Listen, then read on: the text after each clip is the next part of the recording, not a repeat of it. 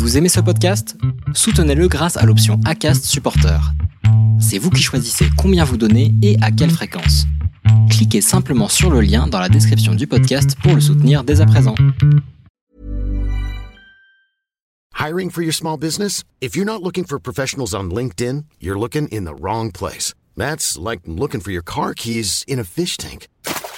LinkedIn helps you hire professionals you can't find anywhere else, even those who aren't actively searching for a new job but might be open to the perfect role. In a given month, over 70% of LinkedIn users don't even visit other leading job sites. So start looking in the right place. With LinkedIn, you can hire professionals like a professional. Post your free job on linkedin.com slash people today. Euh, mais euh, le métier en lui-même, je commençais à m'en détacher. Et euh, je me suis dit que je, je, je n'y voyais plus, je me sentais pas ma place. Je me sentais tout simplement pas ma place dans les valeurs que portait le groupe, mais même dans euh, la recherche de la performance, le fait d'être un numéro parmi euh, 40 personnes qui faisaient du marketing comme moi et qui me ressemblaient, qui avaient fait la même école. euh, voilà, bon, je me sentais vraiment à l'étroit, j'ai tout fait. Les déviations racontent les histoires de celles et ceux qui ont changé de vie. Pour nous suivre et ne rien manquer de nos actualités, rendez-vous sur notre site, abonnez-vous à notre chaîne YouTube, notre page Facebook, notre compte Instagram et suivez nos podcasts sur Acast. Tout de suite, un nouvel épisode, une nouvelle histoire, une déviation.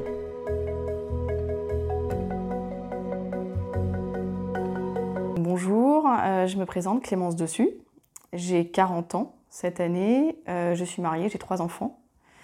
Et j'habite à Rueil-Malmaison, dans le 92, ville où je suis née et où j'ai grandi. Et bah, quand j'ai eu 18 ans, je me suis embarquée dans des études euh, d'économie, de mercatique, de communication à Dauphine, euh, donc dans le 16e arrondissement de Paris, euh, qui est une sorte de, modèle hybride entre l'école de commerce et la faculté.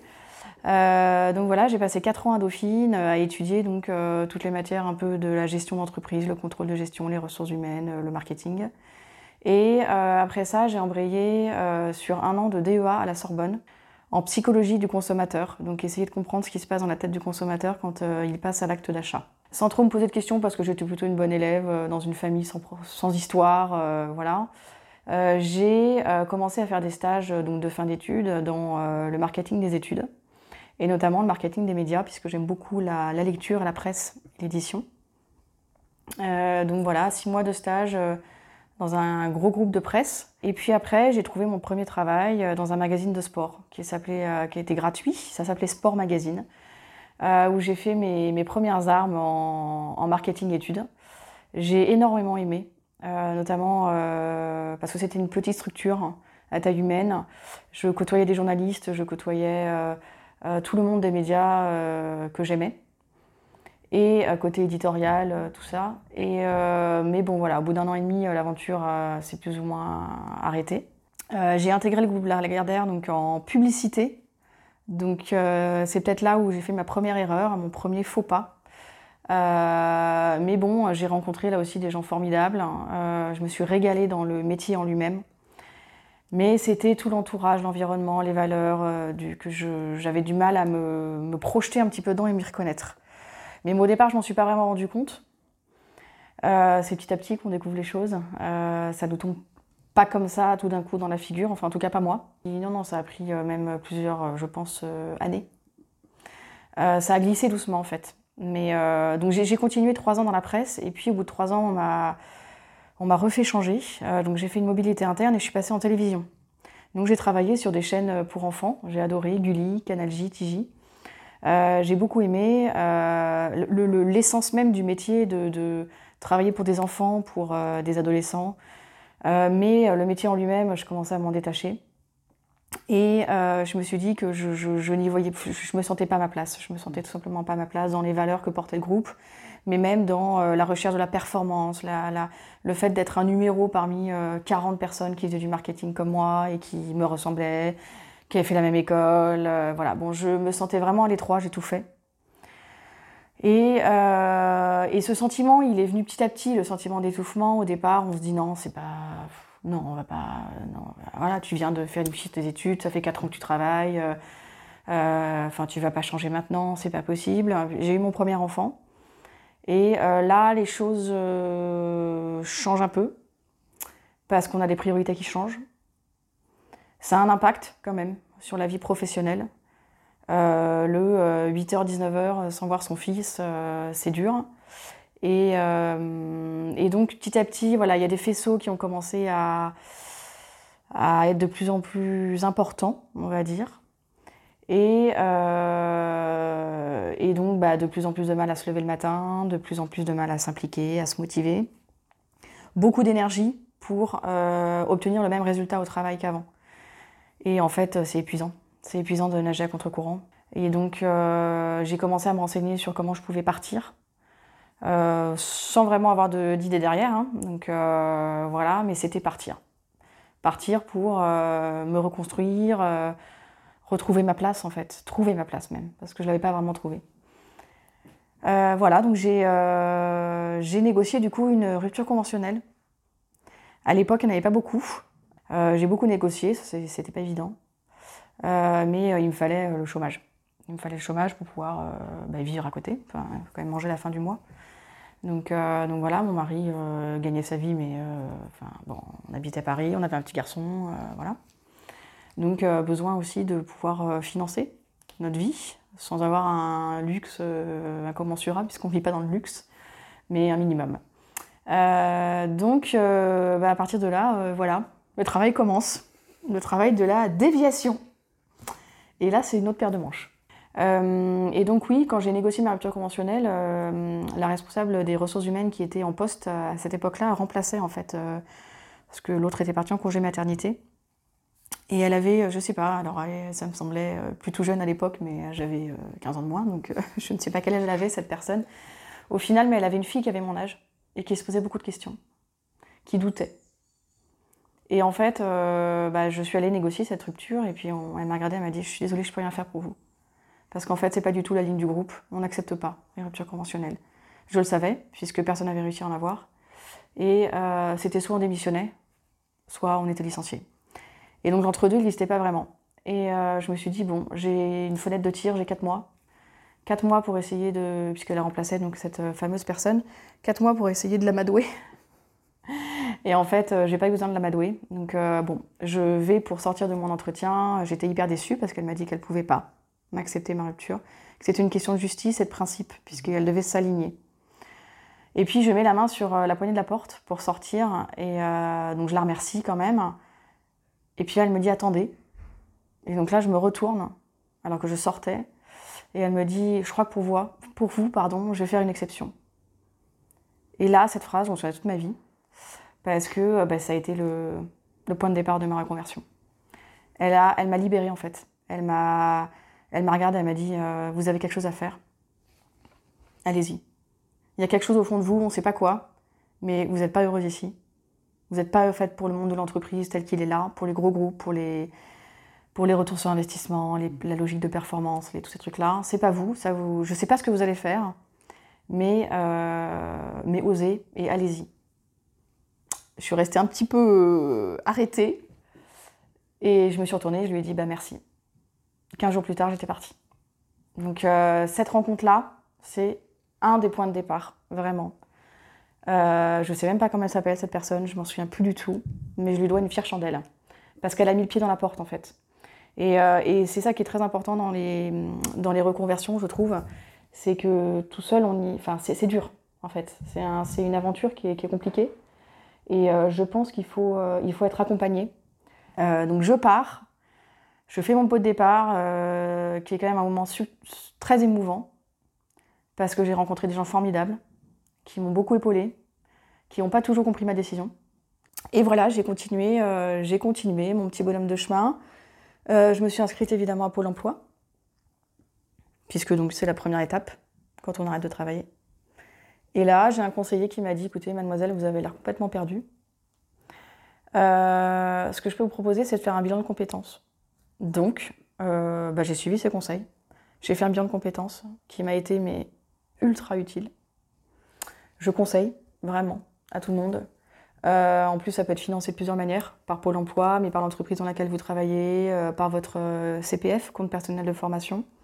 Il y a plusieurs dispositifs pour la formation et, et ça m'a appris énormément de choses. En trois mois, j'ai appris énormément sur moi, Ça a été une vraie introspection. Euh, j'ai compris ce que je ne voulais plus, ce que je voulais garder, parce que tout n'est, attention, hein, tout n'est pas bon à acheter, surtout pas. Et je suis vraiment, je le dis, euh, j'ai fait des études qui m'ont beaucoup appris, qui m'ont beaucoup intéressé d'une certaine manière. Chez Lagardère, j'ai fait un métier que j'ai beaucoup aimé pendant plusieurs années. C'est pas le métier en lui-même plutôt que l'infrastructure et, l'environnement qui me, qui me questionnait. Et euh, donc je voulais pas, je voulais pas tout jeter, surtout pas. Donc il fallait que je trouve une manière de pouvoir euh, me reconvertir en gardant ce que j'avais aimé de mon monde d'avant, si je puis dire. Alors il y a eu un déclic quand même. Euh, je sais pas si on peut appeler ça une anecdote, mais quand même, si peut-être. Euh, bon, ça fait déjà des mois, plusieurs mois que je me posais quand même des sérieuses questions. J'arrivais pas vraiment à, trouver un truc qui me, qui me fasse vraiment partir.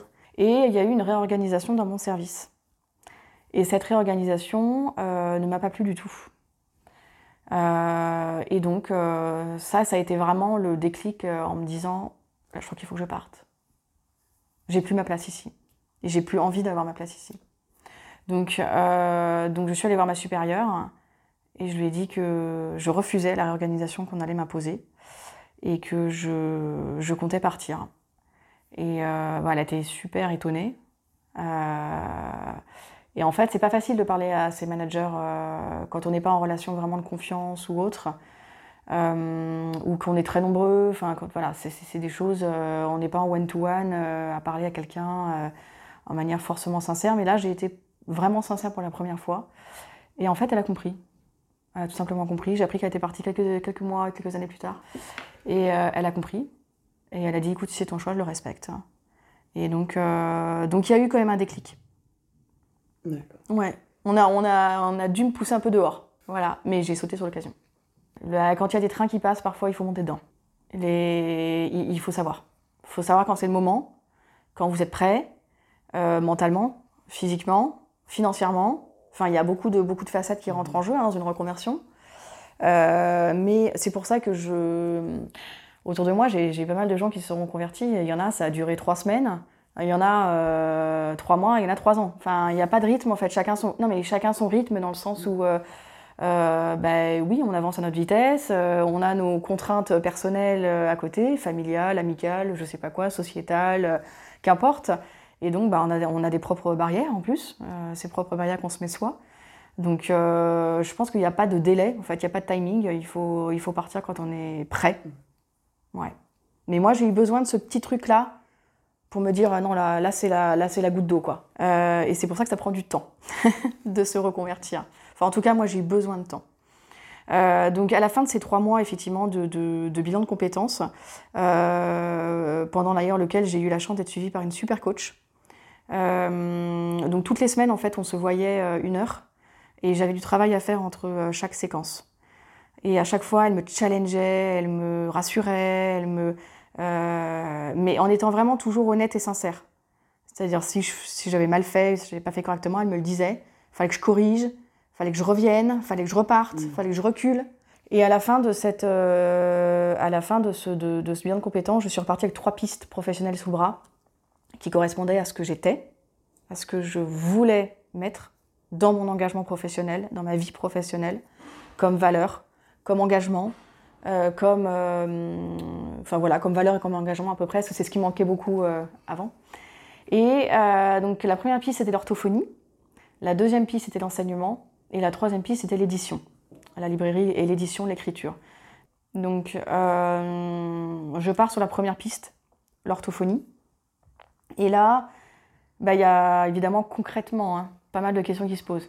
Concrètement, je suis allée à, Jussieu hein, voir euh, le doyen de la fac de médecine qui m'a dit bah, écoutez, je suis désolée, je peux faire aucun parallèle entre vos matières, à part l'anglais. Ok, je m'en souviendrai de ça là aussi comme anecdote.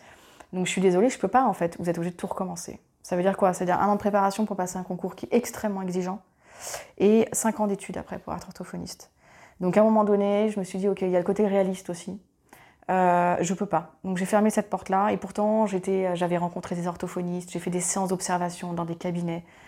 J'ai adoré. vraiment là j'aurais 18 ans aujourd'hui, je ferai orthophoniste.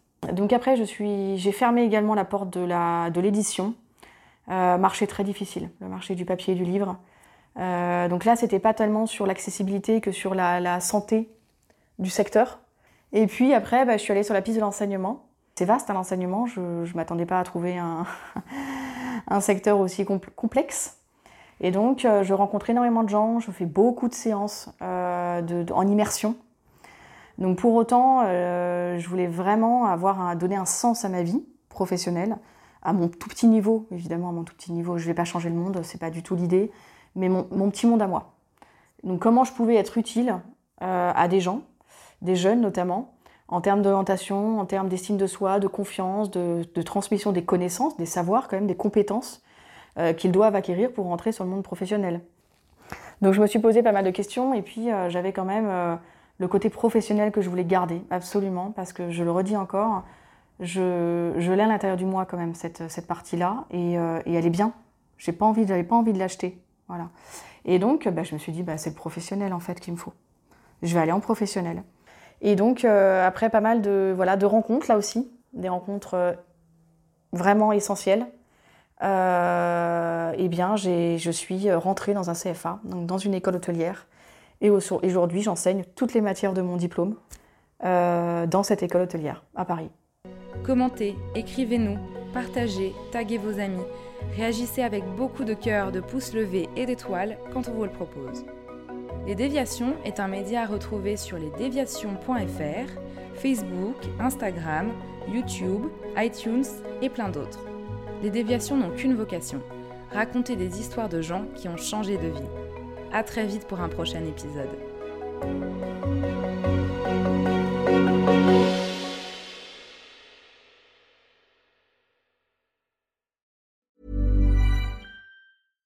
Hey, it's Paige DeSorbo from Giggly Squad. High quality fashion without the price tag. Say hello to Quince. I'm snagging high-end essentials like cozy cashmere sweaters, sleek leather jackets, fine jewelry, and so much more. With Quince being 50 to 80% less than similar brands. And they partner with factories that prioritize safe, ethical, and responsible manufacturing. I love that. Luxury quality within reach. Go to quince.com slash style to get free shipping and 365 day returns on your next order. Quince.com slash style.